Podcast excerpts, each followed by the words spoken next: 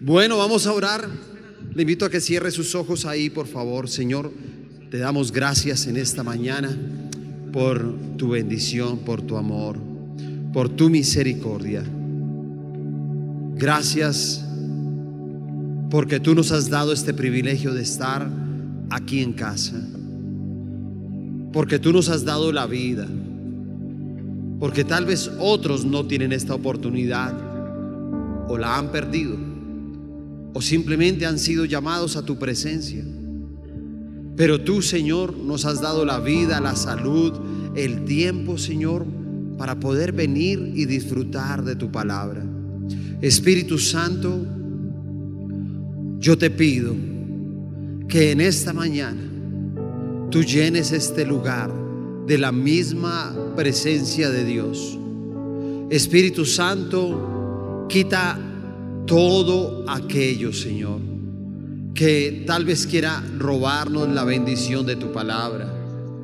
Quita todo ese cansancio, las preocupaciones que de pronto arrastramos de toda la semana. Por eso hoy nos entregamos a ti, te pedimos que abras nuestro entendimiento, Señor. Que podamos abrir nuestro corazón para poder recibir de la manera correcta tu palabra. En el nombre de Jesús, amén y amén. Le damos un fuerte aplauso al Señor Jesús en esta mañana.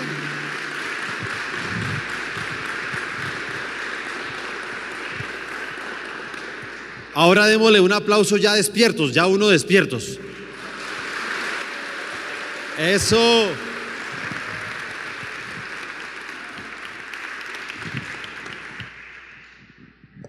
Bueno, muy bien. Bueno, vamos a, tratar en esta mañana eh, un tema que tiene como título panel de discusión. Y bueno, contentos también con ver cómo cada día eh, podemos recibir más y más personas de las que normalmente se pueden congregar. En este fin de semana, eh, pues ya estamos con una reunión más de jóvenes y también una reunión más familiar de los días eh, sábados. Ahora tenemos 5 y 7 de la noche. en total, el fin de semana estamos teniendo siete reuniones, dos el viernes, dos el sábado y tres el domingo. Y, y, este tema lo estuve predicando el, el día viernes, lo estuve predicando en jóvenes y realmente tenía preparada otra palabra diferente, una palabra que Dios me había dado sobre el buen samaritano. Y ayer como, como al mediodía bueno, salí un ratico en la mañana a hacer deporte y estaba como orando al mediodía y como que el Espíritu Santo me dijo, no, yo quiero que compartas esta palabra en todas las reuniones. Y entonces, este, este panel de discusión, quiero que por favor abra su Biblia en el libro de Marcos capítulo 8.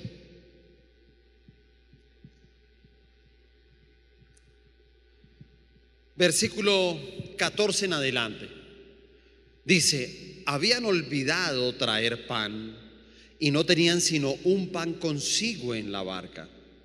Y él les mandó diciendo, mirad, guardaos de la levadura de los fariseos y de la levadura de Herodes. Y discutían entre sí diciendo, es porque no trajimos pan.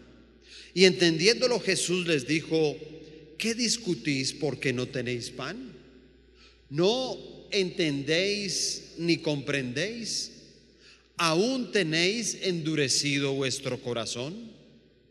Teniendo ojos no veis y teniendo oídos no oís y no recordáis cuando partí los cinco panes entre cinco mil, ¿cuántas cestas llenas de pedazos recogisteis? Y ellos dijeron, doce.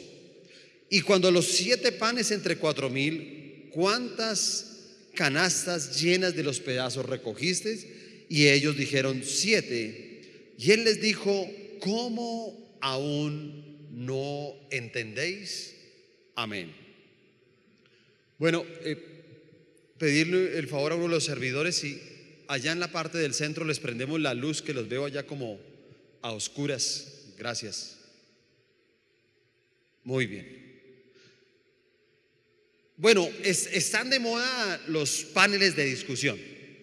Encuentro unos paneles de discusión que le hacen de pronto a los chicos en los colegios, hay paneles de discusión en las universidades, hay paneles de discusión que se manejan en la parte de política, paneles de discusión eh, eh, cuando los ve uno entre periodistas y también eh, uno puede ver hoy en día muy, muy famosos los paneles de discusión, por ejemplo, en la parte deportiva, ¿cierto?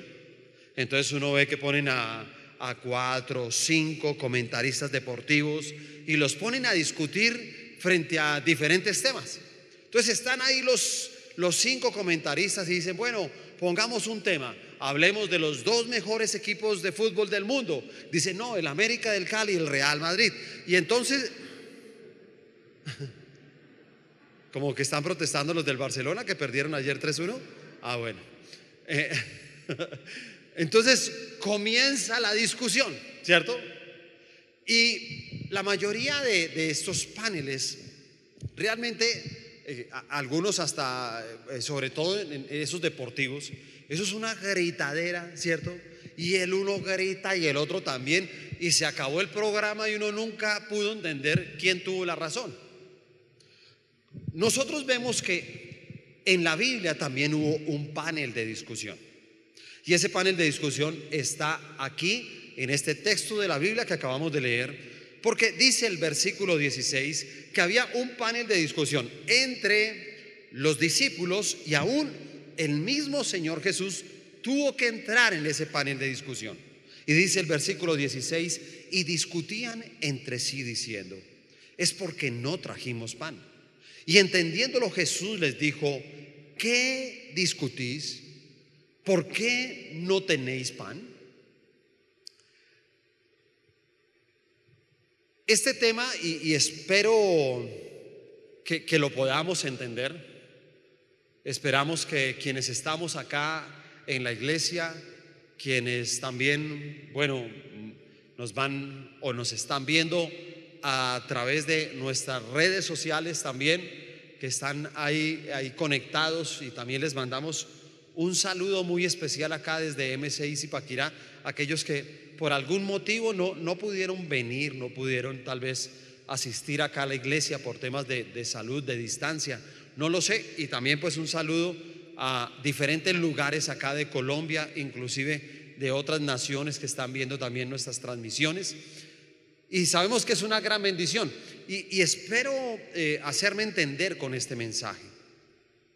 Realmente cuando hablamos nosotros de un panel de discusión, nos damos cuenta que eso es lo que nos rodea a nosotros mismos, ¿sabe? Nosotros tenemos un panel de discusión inclusive con nosotros mismos. Por eso usted ve que a veces nosotros hablamos en el espejo o vamos por la calle hablando. Si se da cuenta que uno por la calle, no, no sé qué, no sé qué, y la gente como que lo mira y dice, ¿es en qué va? No, va discutiendo con él mismo con él mismo está en un panel de discusión. Y entonces tenemos paneles de discusión en la casa y con la familia y donde trabajamos y donde estudiamos y en los barrios donde vivimos. Y uno se da cuenta que la mayoría de esos paneles de discusión no van para ningún lado. La mayoría de esos paneles de discusión no tienen un verdadero resultado en la vida.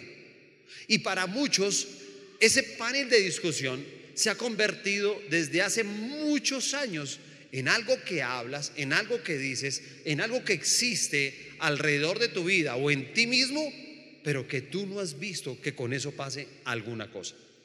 Entonces, para, para nosotros entender bien el mensaje, quiero que podamos observar que cuando hablan primero de las discusiones, mucho antes de eso, el Señor Jesús les dice, mire, todo el tema de los paneles de discusión que pueden existir alrededor de una vida tienen un origen, tienen una raíz. Y eso está ahí en el versículo 15. Dice, y Él les mandó diciendo, mirad, guardados de la levadura de los fariseos y de la levadura de Herodes. Hay una palabra clave acá que es la levadura. Y la levadura esta simboliza toda la influencia de los líderes religiosos y políticos de esa época que estaban en contra de Jesús. Por eso habla de estas dos vertientes, ¿cierto? Y dice, guárdese de la levadura de los fariseos, que es la parte religiosa, y también de la levadura de Herodes. Herodes era un rey que no tenía ningún Dios, que no tenía ninguna creencia, que mucho menos creía en Jesús, pero sí era un enemigo del Señor Jesucristo. Y lo que el Señor Jesús estaba tal vez preocupado es que este tipo de enseñanzas de estos líderes podían tal vez corromper las mentes y el corazón de sus discípulos. Para uno poder entender en una manera espiritual el tema de lo que significa la, levadura, uno también tiene que ver cómo se emplea normalmente la levadura. Y uno ve que la levadura es un hongo microscópico, escúchame, muy pequeño, que tiene la importante capacidad de poder realizar la descomposición mediante fermentación de diversos componentes orgánicos. Eso es lo que hace la levadura. En el uso de la levadura, por ejemplo, del pan, lo que hace este es que aumenta considerablemente el tamaño del pan. Si, si la gente tomara la masa del pan y la pusiera en un horno, le voy a decir algo, tal vez el pan sería muy pequeño. Pero lo que hace precisamente la levadura es que lo infla, lo hace más grande. Hay, hay dos platos que son fundamentales en Colombia cuando casi no tenemos plata. Uno es en la casa y otro es por fuera de la casa. Entonces, cuando usted tiene hambre y casi no tiene plata y está por fuera de su casa, entonces, ¿qué compra uno? Pan. ¿Cierto? Yo tengo un hambre, pero ¿qué compro? ¿Qué compro? ¿Qué compro? ¿Qué me llena? Y uno dice, pan. Y usted mira y va caminando y ve una panadería, no, este no me gusta, y pasa otra y usted ve el pan bien grande, ¿cierto? Provocativo, y usted llega y dice, no, listo, bueno, les estoy hablando de pan y estamos en ayuno, eh, ¿cierto?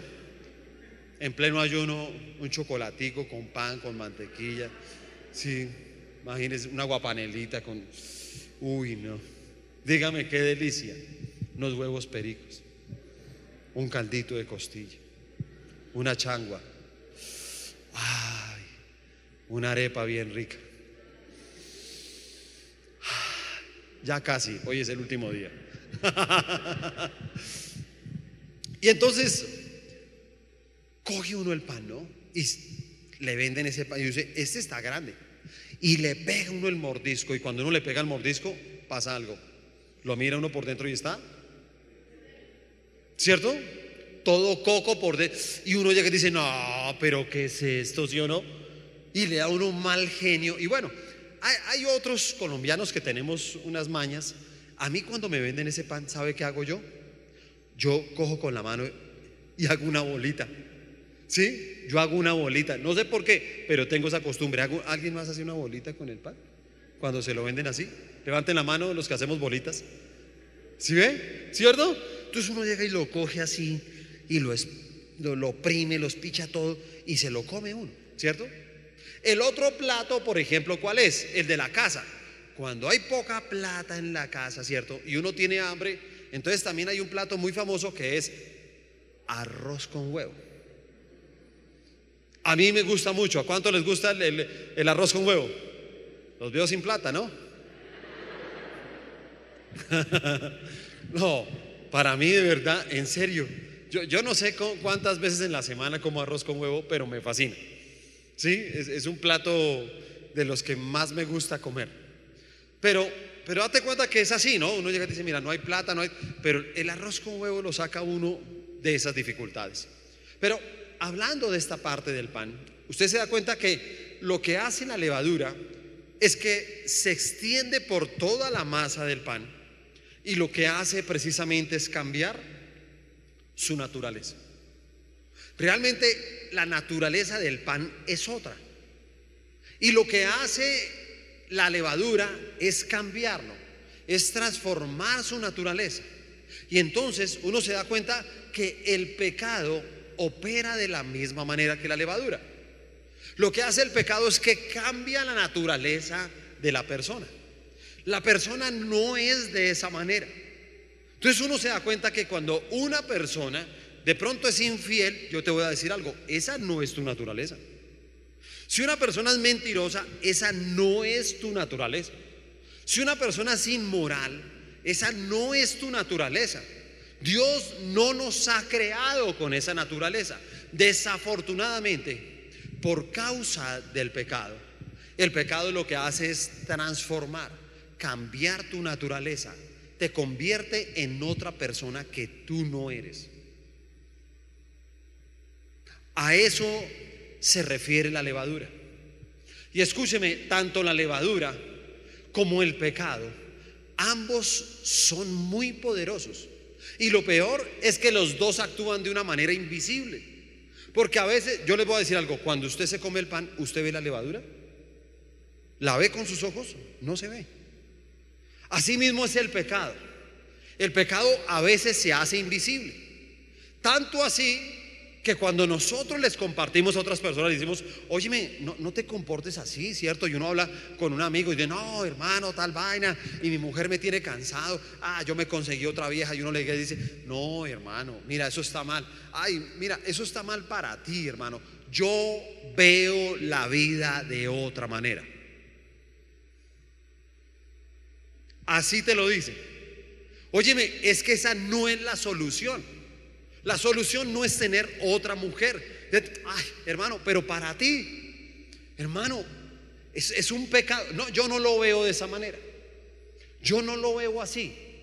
Porque en algún momento el pecado se vuelve invisible ante los ojos de las personas y date cuenta cómo transforma la vida de esa persona. Cómo la cambia.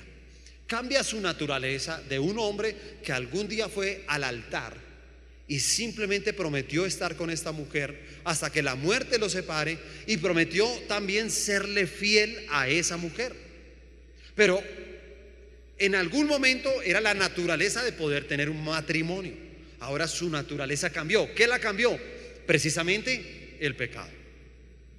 La levadura en, en esa parte espiritual es como las, las ideas las tendencias que pueden llegar a cambiar las formas de pensar o de actuar de una persona que ha afirmado su fe cristiana. A mí me parece increíble la gente cómo comienza a cambiar, aún siendo cristianos. Entonces comienzan a cambiar su manera de pensar, comienzan a cambiar su manera de actuar. Y cuando una persona comienza así, a mí me preocupa porque uno sabe que ya hay levadura ahí. Hay un pecado que está ahora cambiando su manera de pensar. Ya no piensa igual que antes. Ya no actúa igual que antes. Entonces uno dice, algo ya lo contaminó. Algo lo está llevando a cambiar su naturaleza de esa persona que era espiritual. Hay una exhortación que es muy parecida, que es muy parecida, y, está en el libro de Gálatas capítulo 5. Versículo 7 y 9 dice, vosotros corríais bien. Así dice, vosotros corríais bien. ¿Quién os estorbó para no obedecer la verdad? Esta persuasión no procede de aquel que os llama. Un poco de levadura leuda toda la masa. Escúcheme, dice, un poco es un poquito. Por eso la levadura es microscópica, porque todo se ve como un poquito. Y la gente lo que no entiende es que Satanás solamente necesita que la persona se contamine un poquito. ¿Sabes? Estamos cerrando hoy una semana de santificación.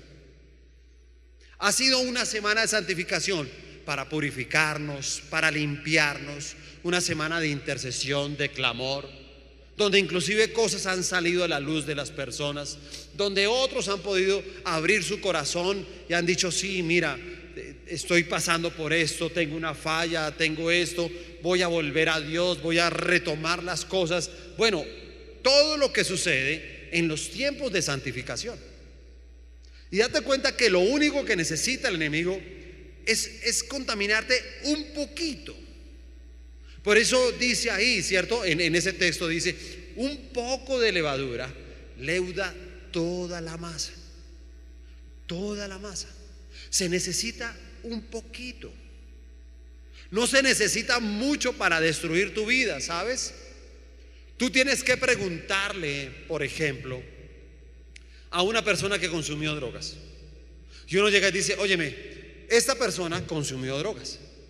Y esa persona que consumió drogas, pregúntale cómo fue su primera vez. Y nunca te va a decir, no, la primera vez duré toda la noche drogándome. No. La primera vez un amigo llegó y le dijo, pruebe un poquito. Un poquito. Un ploncito. Es, es un poquito, ¿sí se da cuenta? Es un poquito. Y lo que no se da cuenta es que la gente mira a una persona drogada, mira a una persona cuando está borracha y dígame si eso no cambia su naturaleza. ¿No cambia su naturaleza? ¿No cambia su manera de ser? ¿No se transforma? Y así pasa con cualquier tipo de pecado que uno llega y dice, óyeme, eh, por eso es que hay personas que dicen, óyeme, lo que tú hiciste te desconozco. De pronto nos lo dijeron a nosotros mismos, ¿sí o no? Óyeme, ¿qué te pasa? Te desconozco. Claro, porque cambió la naturaleza. Y lo que estaba haciendo acá el Señor Jesús es que Él estaba preocupado. Escúcheme, Él estaba preocupado porque dos días antes, ¿sí? Sus discípulos habían compartido con los fariseos. Y Él decía, yo no sé qué tanto pudieron influenciar los fariseos de una manera negativa en mis discípulos. No sé qué tanto hayan podido contaminarlos. Y entonces por eso él comienza a decirle, mire, todo lo que ustedes están discutiendo tiene una raíz, tiene un origen. Y el origen de las discusiones está precisamente en la levadura. Y entonces nos habla de dos tipos de levadura, ¿cierto? el primer tipo dice la levadura de los fariseos. Y el Señor Jesús explicó que la levadura de los fariseos es la hipocresía. Eran aquellos hombres que aparentaban. Y hoy en día uno ve personas que viven de una manera hipócrita, porque tienen dos vidas, porque tienen dos pensamientos, porque se comportan de una manera en la iglesia, otra en la calle, una en su casa, otra en el trabajo, una de pronto en la casa, otra en la universidad. Y entonces tienen una doble vida, tienen un doble comportamiento. Aún muchos de ellos se hacen llamar creyentes, hasta se pueden hacer llamar cristianos, pero tienen una doble vida, tienen comunión con Dios, y pueden alabar a Dios y dicen, mira esta canción, y entonces ponen y lloran, Señor, renuévame tan, sí, y unidos somos más fuertes, y la cantan, sí, y por la tarde estar escuchando música del mundo. Y hacen unas mezclas que solamente las puede hacer alguien cuando tiene esa contaminación. ¿Sí se da cuenta? Mire lo que hace la contaminación. Y si usted se da cuenta una persona que escuche música del mundo, ¿qué le va a decir a uno? Tan exagerado. Es que ustedes son exagerados. Claro, porque ya está contaminado. Ya está contaminado. Ya empezó, se abre una puerta. Y yo por eso digo, bueno, uno no puede generalizar y decir, si escuchas una, una sola canción del mundo estás en pecado. No, lo que pasa es que uno no podría recomendar ¿sí? Y lo que uno siempre le dice a las personas, mira, no, no escuches música del mundo, porque uno nunca se imagina el día de mañana que resulte uno cantando. Y acuérdese que lo que sale de la boca uno profetiza. Yo tengo en memoria hace unos buenos años me vine, en, un, me vine en, de Bogotá en bus y entonces eh, sonó una canción ahí y me bajé ahí en la 15 con cuarta y comencé a subir ahí por el Parque La Esperanza y caminaba yo tan y yo comencé a cantar. Tengo la camisa negra porque negra tengo el alma. Y yo cante, cante y después dije, Dios mío, ¿qué estoy cantando? Entonces alguien me dirá, uy, si es que Juan ese es satánico. No, no es satánico. Pero escúchame, ojo con lo que cantas. Tengo la camisa negra porque negra tengo el alma. ¿Qué está cantando uno? ¿Se dan cuenta lo que les quiero decir? ¿Se dan cuenta lo que hace la levadura? Por eso decía, cuídense, guárdense de la levadura de los fariseos, para que no lleven una vida hipócrita, para que no lleven una vida falsa, para que no sean de aquellos que se supone que obedecen la palabra de Dios. Porque ¿sabe qué hacen los fariseos? Aparentaban obedecer la palabra de Dios, pero ¿sabe qué hacían ellos? Ellos utilizaban la palabra y ponían unos conocimientos y razonamientos humanos y entonces en, en su manera de actuar lo que hacía era que convencían a muchos de comportarse de la misma manera. Eso sigue pasando hoy en día. Uno de los líderes más reconocidos en el catolicismo en esta semana salió motivando a todos los gobernantes del mundo a que crearan leyes para la comunidad homosexual para que pudieran tener familia. Sigue pasando lo mismo. Sigue sucediendo a través de los años. Siguen existiendo este tipo de personas que han sido contaminados por la levadura, que desconocen lo que dice la Biblia. Yo, no entiendo a esa persona, pero te voy a decir algo. Yo digo, Dios mío, ¿será que alguien no le puede decir, venga, por favor, lea Romanos 1? Aunque sea un capítulo de la Biblia de los muchos que habla. Pero léase Romanos 1 para que entienda que habla Dios de eso. Porque uno no puede profesar dos verdades y uno decir, ah, no, sí, Dios instituyó el matrimonio entre un hombre y una mujer. Y después salir al mundo y decirle, no, pero también entre dos hombres, dos mujeres, y que tengan hijos y que adopten y que... No, uno no puede decir eso. Uno tiene que ser una sola línea. Así el mundo se disguste con uno. Porque te vas a ganar la enemistad de pronto de personas que no entienden que inclusive uno nunca tiene nada en contra de una persona. Yo le voy a decir algo, yo creo que, no sé si todos, pero tenemos familiares, amigos que están en esa condición. En esa condición. Y es doloroso. Y yo le voy a decir algo, nosotros nunca tenemos nada en contra de las personas. Nunca. Nosotros estamos en contra del pecado. Combatimos el pecado. Confrontamos el pecado, no a las personas. ¿Sí se da cuenta? No es a las personas. Cuando hablamos temas políticos no estamos confrontando al político, sino a las fuerzas demoníacas que se mueven, lo que quieren hacer, la maldad que se quiere mover a través de las leyes que quieren traer y cambiar precisamente todo. Entonces uno veía que estos fariseos eran así. Si ellos iban a ofrendar o iban a diezmar, entonces ellos, eh, por favor, miren lo que estoy ofrendando, miren, y le mostraban a todo el mundo. Ellos no, a ellos no les gustaba orar solos, ellos iban y oraban donde hubiera muchísima gente. Y comenzaban a orar bien duro para que los vieran, para que los escucharan. Y si ayunaban, le contaban también a todas las personas que estaban ayunando. Porque el interés de ellos era que hubiera un reconocimiento hacia ellos y no hacia Dios una vida de apariencia. No puedes seguir aparentando.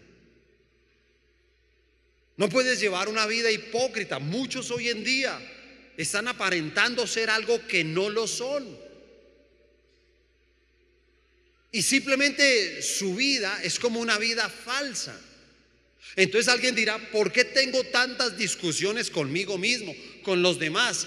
Porque llevas una vida hipócrita, porque realmente no estás dejando que Dios pueda traer tu verdadera naturaleza, lo que tú eres, como tú eres verdaderamente. Y el pecado lo que ha hecho es que ha cambiado tu naturaleza, ha cambiado tu forma de pensar, ha cambiado tu forma de actuar. La ha, la ha, transformado porque la levadura, acuérdese que la levadura tiene que fermentarse. Cuando las cosas se fermentan, prácticamente se dañan. ¿Sí sabía? Hay cosas que se dañan y nos gusta comer. A mí me gusta el cumis. Pero el cumis prácticamente es dejar, ¿cierto? Es dejar que se dañe. O sea, que, se daña ahí la leche y todo. Y cuando se daña no la tomamos. ¿Cierto? Y nos comemos quesos con gusanos. Y qué delicia ese queso, ¿no? Imagínense todos esos gusanos ahí del queso. Y uno dice, qué delicia de queso, de los mejores que hay. Y por eso lo que hace el pecado es fermentar. Va pudriendo los pensamientos.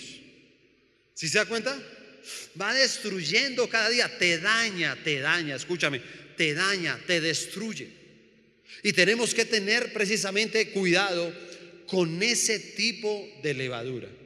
Con ese tipo de levadura que simplemente nos puede destruir a todos nosotros. Dice Mateo 23, versículo 13, dice, hay de vosotros escribas y fariseos hipócritas, porque cerráis el reino de los cielos delante de los hombres, pues ni entráis vosotros, ni dejáis entrar a los que están entrando.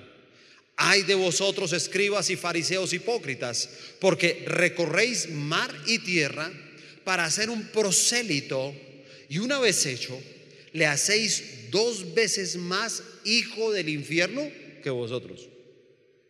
Qué palabra tan fuerte, ¿sí o no? Entonces, háblale de, la levadura de los fariseos. Y luego habla de la levadura de Herodes.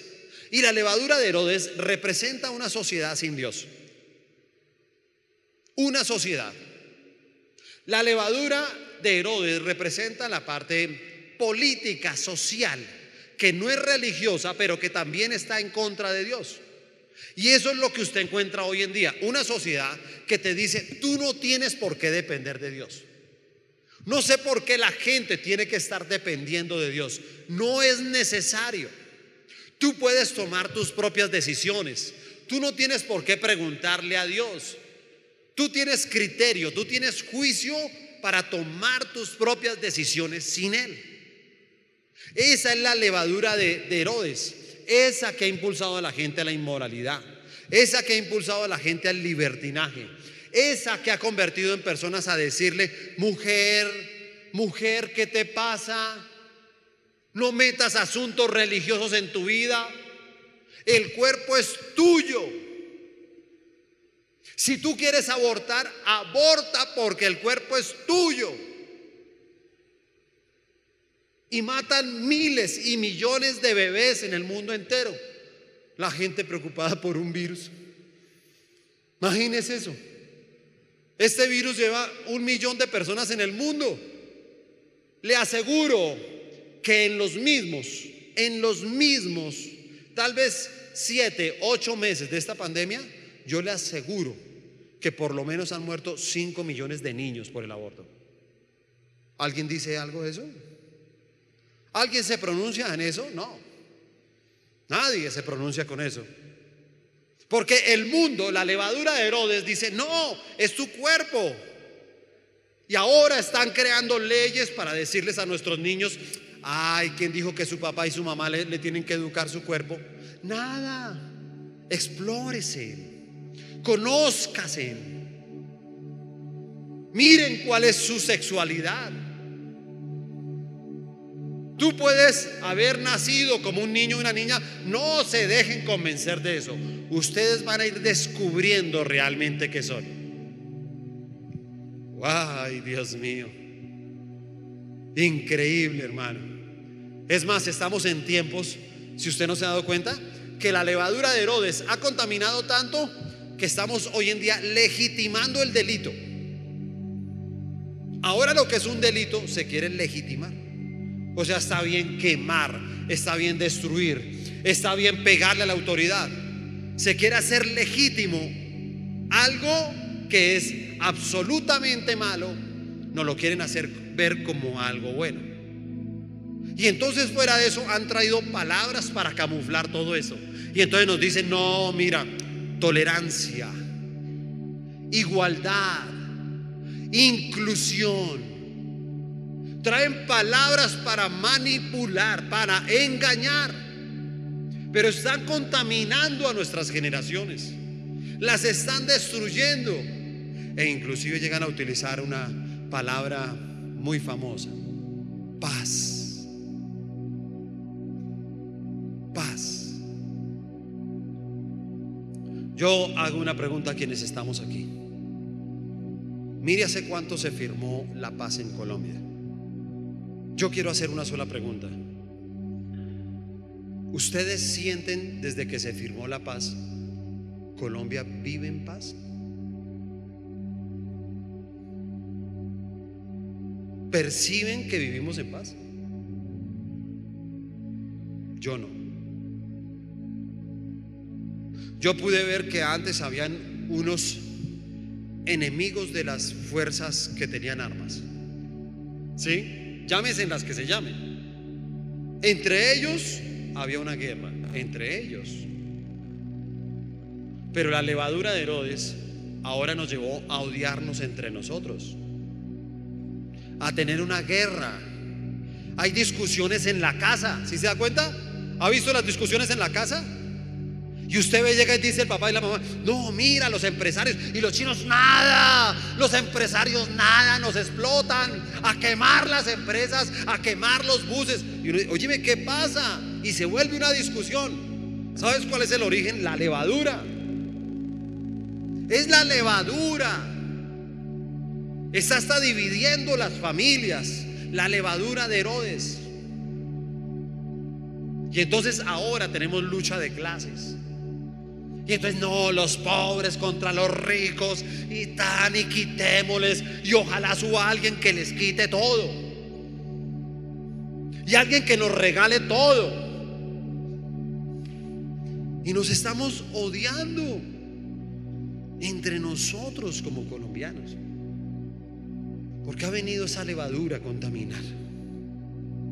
Entonces yo encontraba cuatro elementos que nos llevan precisamente a tener esas discusiones que no llegan a ningún lugar. El primer elemento es la falta de discernimiento. El versículo 17, la última parte, dice, no entendéis ni comprendéis. ¿Sabe qué pasaba con los discípulos? Había un bloqueo espiritual. Ellos no estaban entendiendo, no estaban comprendiendo lo que Dios les quería decir. Por eso dice ahí, y discutían entre sí, diciendo, es porque no trajimos pan. O sea, el Señor les estaba hablando de una manera espiritual.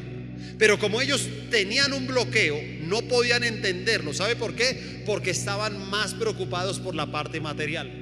Si se da cuenta que ellos no importaba lo que les decía Jesús, Jesús les había acabado de hablar, óyeme, no se contaminen. Les hablaba algo espiritual, guárdese de la levadura. Y ellos, no, el Señor Jesús lo dice es por el pan. Porque la gente hoy en día corre detrás de lo material. Porque la gente no tiene discernimiento.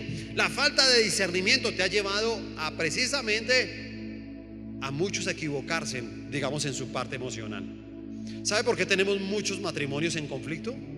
Porque muchos se preocuparon de la parte material, se preocuparon de la parte física de la persona, de lo que querían sentir, de la compañía de esa persona a su lado, de sentir algo en la carne. Y entonces dijeron, no, yo quiero que esa persona esté a mi lado y hasta me caso con ella. Hoy en día han tenido discusiones durante 5, 10, 20, 30, 50, 60 años con esa persona. Y uno dice, ¿por qué discutimos? ¿Por qué está el panel de discusión en la casa?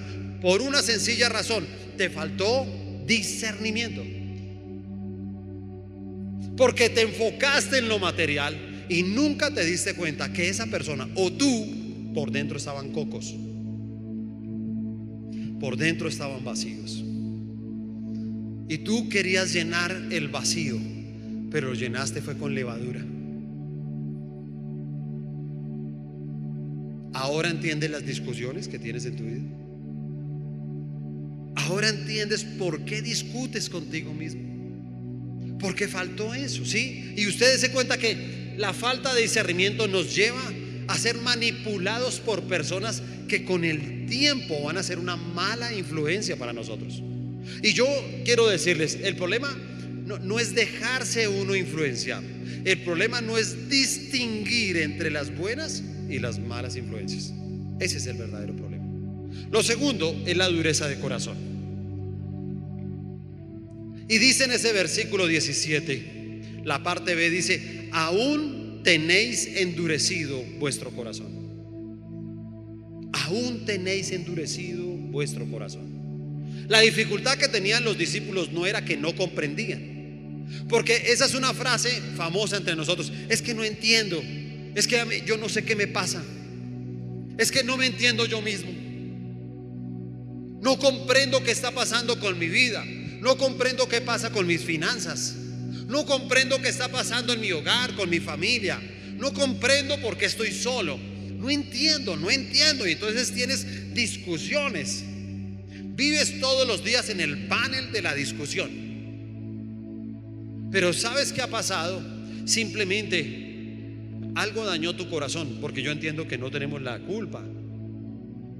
Y date cuenta cómo el pecado cambia la naturaleza. Dios nos dio un corazón para amar, para perdonar. Un corazón abierto para poder amarlo a Él. Desafortunadamente vamos creciendo y nos van haciendo daño en el corazón. Entonces el corazón lo humillan, lo abandonan, lo golpean, lo destruyen. Y cada persona que va teniendo esa experiencia con todos los que te van rodeando, entonces el corazón se va endureciendo. Y cuando llegas a conocer a Dios, tú inclusive tienes el corazón tan duro que tampoco puedes recibir las enseñanzas de Él. Hay gente que me dice, yo leo la Biblia y no entiendo. Yo te voy a decir algo, si tú no entiendes la Biblia cuando la lees, es porque tu corazón está endurecido. Y tienes que permitirle al Señor que sane tu corazón. Busca ayuda. Busca el acompañamiento de alguien que te pueda ayudar a sanar tu corazón. Para poder amar, para poder perdonar para poder recibir las palabras de Dios, para poderlas entender y recibirlas de una manera espiritual. Lo tercero es la limitación espiritual. Entonces dice el versículo 18, teniendo ojos no veis y teniendo oídos no oís. El problema de los discípulos era que también tenían una falta de fe. Tenían oídos y ojos, pero escúcheme, no estaban viendo lo que Dios les mostraba, pero tampoco estaban escuchando lo que Dios les decía. Y entonces hay muchas discusiones en nuestra vida porque es que no tenemos la fe para creer lo que Dios nos dice. Y a veces Dios te quiere dar una promesa y a veces Dios te dice, mira, ¿sabes qué? Te vas a casar y vas a tener hijos. Y uno dice, no, no, no, no, no, yo casarme si quiero, hijos no. Uy, no, hijos no pero no estás escuchando a Dios. Y tú crees que lo que tú viviste, eso mismo le va a pasar a tus hijos. Pero no estás escuchando las promesas de Dios. Tampoco estás viendo todas las bendiciones que Dios tiene. Entonces, como que evitas mirar la casa donde te gustaría vivir. Evitas mirar el carro, ¿sí? Y hay gente que dice, ay, mejor no miro, mejor no miro. Y Dios te dice, mira, tú puedes y tus hijos pueden estudiar en esta universidad. Y alguien diga y dice, no, no, yo no creo, yo no creo. ¿Sabes que te está faltando fe? ¿Sabes que tienes un límite espiritual? ¿Sabes que te está limitando espiritualmente ese tipo de discusiones en tu vida? ¿Por qué tienes esas discusiones en tu vida? Por un pecado. Por esa levadura que te ha contaminado. Esa levadura que te ha hecho daño. Y por último, pérdida de la memoria. Cuatro cosas, cuatro elementos Cuatro elementos que tú los puedes identificar, que son los que te llevan a tener esas discusiones que no llegan a ningún lado, que no tienen una razón de ser. Por eso dice el versículo 18 en la última parte, dice, y no recordáis. Por eso él después les dice, óyeme, cuando partí los panes entre cinco mil, cuando los siete panes entre cuatro mil, ¿cierto? Comienza a hablarles cuántas cestas después de que comió todas las personas, cuántas recogieron. En uno dijeron 12 cestas, en la otra recogieron 7. Yo te voy a decir algo, no te olvides de lo que Dios hace por ti. Por favor, no te olvides. Si ayer lograste tener alimento en tu casa, no te olvides. Dile, Señor, no me voy a olvidar que ayer tuve comida en casa. No me voy a olvidar que algún día estaba enfermo y tú me sanaste. No me voy a olvidar que algún día tuve una dificultad, Señor, y tú me sacaste de ella. No me voy a olvidar que duré un tiempo sin trabajo, pero tú me lo diste. No te olvides de las cosas buenas que ha hecho Dios. Porque escúchame, si no eres sensible a este tipo de palabras, entonces no podemos terminar como Jesús terminó con los discípulos.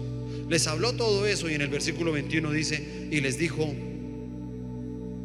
¿cómo aún no entendéis? ¿Sabes qué? Le gustaría a Dios que tú entendieras y que cuando tú salgas por esa puerta, tu vida nunca más vuelva a ser igual. Tu vida sea transformada, tu vida sea cambiada. Y si habías tomado un camino incorrecto, yo te voy a decir algo, aléjate de ese camino. Y si tenía personas incorrectas, aléjate de esas personas. Y si tenías pensamientos y actitudes incorrectas, yo te voy a decir algo, aléjate de esos pensamientos y de esas actitudes. Quita la levadura de tu vida. Quita lo que te ha contaminado. Y permite ver lo que Dios ha preparado para nosotros. Por favor, colócate de pie. Levanta tus manos al cielo. Señor, te damos gracias por tu palabra. Porque a través de ella,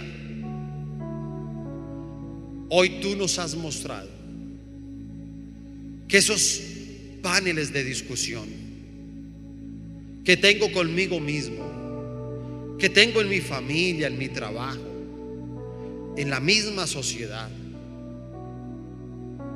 han venido como producto de la levadura.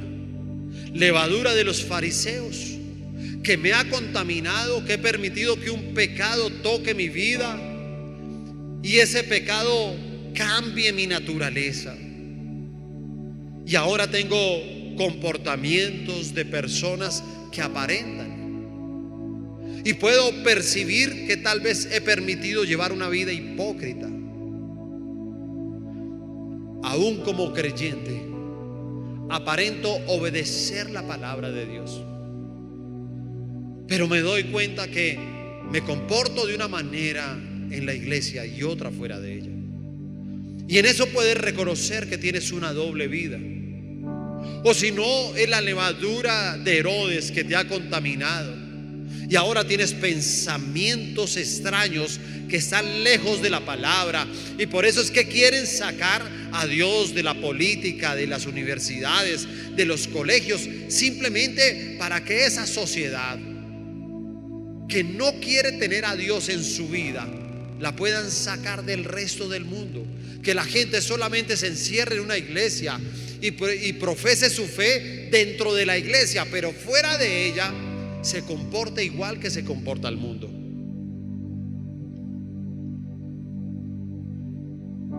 Tal vez podemos reconocer, Señor, que nos ha faltado ese discernimiento y que por falta de discernimiento estamos asumiendo consecuencias hoy en día de las malas decisiones que hemos tomado. Y por eso nos hemos dejado influenciar de ese tipo de pensamientos, de actuaciones que nos han llevado a tomar malas decisiones en la vida. Y se ha endurecido el corazón tal vez por los golpes que hemos recibido desde que nacimos pero Señor, no es excusa, porque si te conocemos a ti, tú puedes sanar las heridas de nuestro corazón. Y fuera de eso, Señor, queremos hoy pedirte para que toda limitación espiritual sea erradicada de nuestras vidas. Que no haya límites para soñar, que no haya límites para amar, que no haya límites para perdonar que no perdamos la memoria de todas las cosas buenas que tú has hecho por nosotros, Dios. Hoy bendigo, Señor, a las familias que han venido a este lugar. Y te pido, Dios, que seas tú limpiando, santificando, que sigas haciéndolo no solamente en esta semana de santificación. Si tú sabes que necesitas más tiempo, sigue ayunando, sigue orando para que todo aquello que había fermentado tu vida, que te estaba dañando, que estaba pudriendo tal vez tu vida espiritual, pueda salir de tu vida y pueda arder la llama del Espíritu Santo y pueda venir esa vida que nos lleva a esa salvación que el Señor nos ha prometido, a esa vida eterna, que nada ni nadie arrebate las bendiciones que Dios ha preparado para cada uno de nosotros. Y ahora te pido que abras tus ojos por un momento. Y quiero enseñarles algo más. Para, para, los, para los discípulos el tema de la levadura no era algo nuevo. Porque uno dirá, es que no entendieron porque Jesús se los dijo por primera vez. No, no, la levadura, les voy a decir algo. Desde tiempos antiguos, desde el Antiguo Testamento, usted puede ver que las personas llevaban las ofrendas al altar. Y habían unas ofrendas que eran consumidas en alimento. Y algo que estaba prohibido llevar al altar como ofrenda era la levadura. La levadura. Cuando el pueblo de Dios salió de Egipto, ¿sabe cuál fue la orden? Pueden llevar pan, pero no lleven levadura. Y el pueblo inclusive se quejó en el desierto. Y en el desierto decía, ¿por qué tenemos que comer este pan que es insípido? ¿Por qué Dios no permitió que pudiéramos traer la levadura para alimentarnos? ¿Sabes por qué? Porque Dios tenía algo nuevo para ellos. Acuérdate que este es un nuevo comienzo. Hemos vuelto a la iglesia para cambiar la historia. No hemos vuelto para ser los mismos. Hemos vuelto a la iglesia para entender que cosas nuevas van a pasar en nuestra vida. Y por eso el Señor llega y dice, no lleves levadura a este nuevo comienzo. Quita la levadura, porque o si no vas a seguir años y años de discusión en tu vida. Hoy queríamos cerrar este tiempo con la Santa Cena. No lo hicimos por sabiduría, porque la Santa Cena es algo que tenemos que manipular con las manos, ¿cierto? Es algo que también tenemos que quitarnos el tapabocas, el cual debemos de tener puesto todo el tiempo que estemos acá en el auditorio, por favor. Acuérdese, distancia y tapabocas nos va a cuidar y nos va a guardar, ¿ok? Entonces, no lo hicimos, pero escúcheme. Esa santa cena que compartimos acá, esa que nosotros mandamos hacer, ese, que, ese pancito que es en forma de pescadito, es sin levadura. Tiene que ser sin levadura. Porque es un significado de que nada puede entrar a nuestra vida que nos contamine para recibir la Santa Cena. Por eso dice, no la tomen indignamente. No sé si ahora, cuando estuvimos en todo este tema virtual, cuando decíamos, van a preparar la Santa Cena en casa, y algunos dijeron, pues traigan pan, y yo le voy a decir algo, wow, no lo, no lo debiste haber hecho. No debiste haber consumido la Santa Cena con, con pan que trae levadura. Ahora, tampoco quiero que en este momento, ahora estoy en pecado. No, si me entienden, no, no exageren. La religiosidad no nos lleva a nada. Pero ahora que lo sabe, por favor, no lo haga. No lo haga. Pero asimismo, de pronto se han contaminado las ofrendas. ¿Sí te das cuenta? Es que al altar no se traen ofrendas contaminadas. Tú tienes que purificar tu ofrenda. Tú tienes que ver si de pronto en las ofrendas, en los diezmos, tú trajiste levadura. Entonces simplemente comenzaste, no, pues yo más o menos creo que el diezmo es tanto. No, no es más o menos. O tal vez Dios te pidió una ofrenda y tú diste algo totalmente diferente. O tienes pactos que nunca cumpliste. Entonces la gente llega y dice, y tiene discusiones en la parte financiera. Oye, ¿por qué peleamos en esta casa por las plata? ¿Por qué no hay plata? ¿Por qué? Te voy a decir algo, porque algún día vino una levadura. Hay un pecado. Tu parte financiera está contaminada. Y yo quiero que tomes una ofrenda y que esta ofrenda pueda, puedas tú tal vez presentarla con todo tu corazón y decirle, Señor, voy a, limpiar, voy a santificar mis finanzas. Y tienes también que orar por eso y decir, mira, no sé si algún día, tal vez el dinero que tú tienes es producto de algo que te robaste o, o algo de algún, alguna cosa, algún contrato corrupto, algo indebido. O simplemente comenzaste a tomar lo que no es tuyo si te das cuenta que hay gente que han pasado años y nunca ha diezmado, ¿sabes por qué no diezman? Porque no es que yo no entiendo eso, yo con eso sino comulgo, dicen. Porque es que nunca lo pueden recibir espiritualmente. Ellos ven tanto lo material como los discípulos. Estaban mirando el pan. Dios les hablaba de algo espiritual y les está hablando de la levadura y ellos pendientes del pan. Y a veces la gente es así, Dios te habla de algo espiritual y ellos mirando la plata mirando la plata y mirando el arriendo y mirando no sé qué y mirando la comida y mirando, uy no, pero ¿cómo así? ¿Yo qué voy a dar ahorita lo del almuerzo? ¿Qué voy a dar ahorita lo de no sé qué? ¿Qué voy a dar lo de la semana? ¿Qué voy a dar lo del mes? ¿Qué voy a, ¿Yo qué voy a dar? Dice. Así que toma tu ofrenda y déjame orar.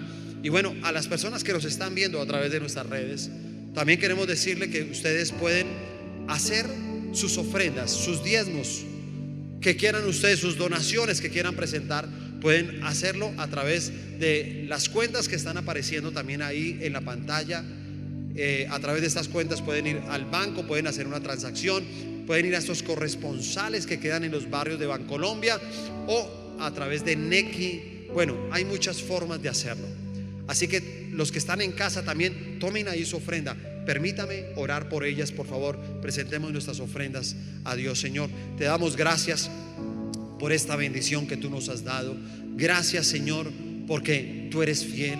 Gracias porque si tenemos esta ofrenda en nuestra mano es porque tú has traído tu bendición. Señor, que nunca perdamos la memoria de las bendiciones que hemos recibido a través tuyo. Que nunca llevemos al altar una ofrenda contaminada. Que quitemos los argumentos que hayan fermentado nuestros pensamientos y nuestro corazón. Que nos hayan llevado a tener simplemente los pensamientos de los discípulos. Que igual que los fariseos solamente se preocupaban por las cosas materiales y no por las espirituales. Hoy presentamos estas ofrendas, estos diezmos delante de ti. Te amamos, te bendecimos. Aplicamos una gota de la sangre de Jesús sobre estas ofrendas en el nombre de Jesús. Es en el nombre de Jesús. Amén y amén. Por favor, tomen asiento. Acuérdense que no podemos retirarnos del auditorio hasta que nuestros servidores nos digan cómo es la manera en que tenemos que desocupar nuestro auditorio. Nos da mucha alegría tenerles acá. Vamos a dejarlos aquí con un video que nos puede ilustrar sobre las medidas que debemos de tomar para evacuar nuestro auditorio. Y por favor, nunca se les olvide que los amamos con todo el corazón. Dios los bendiga.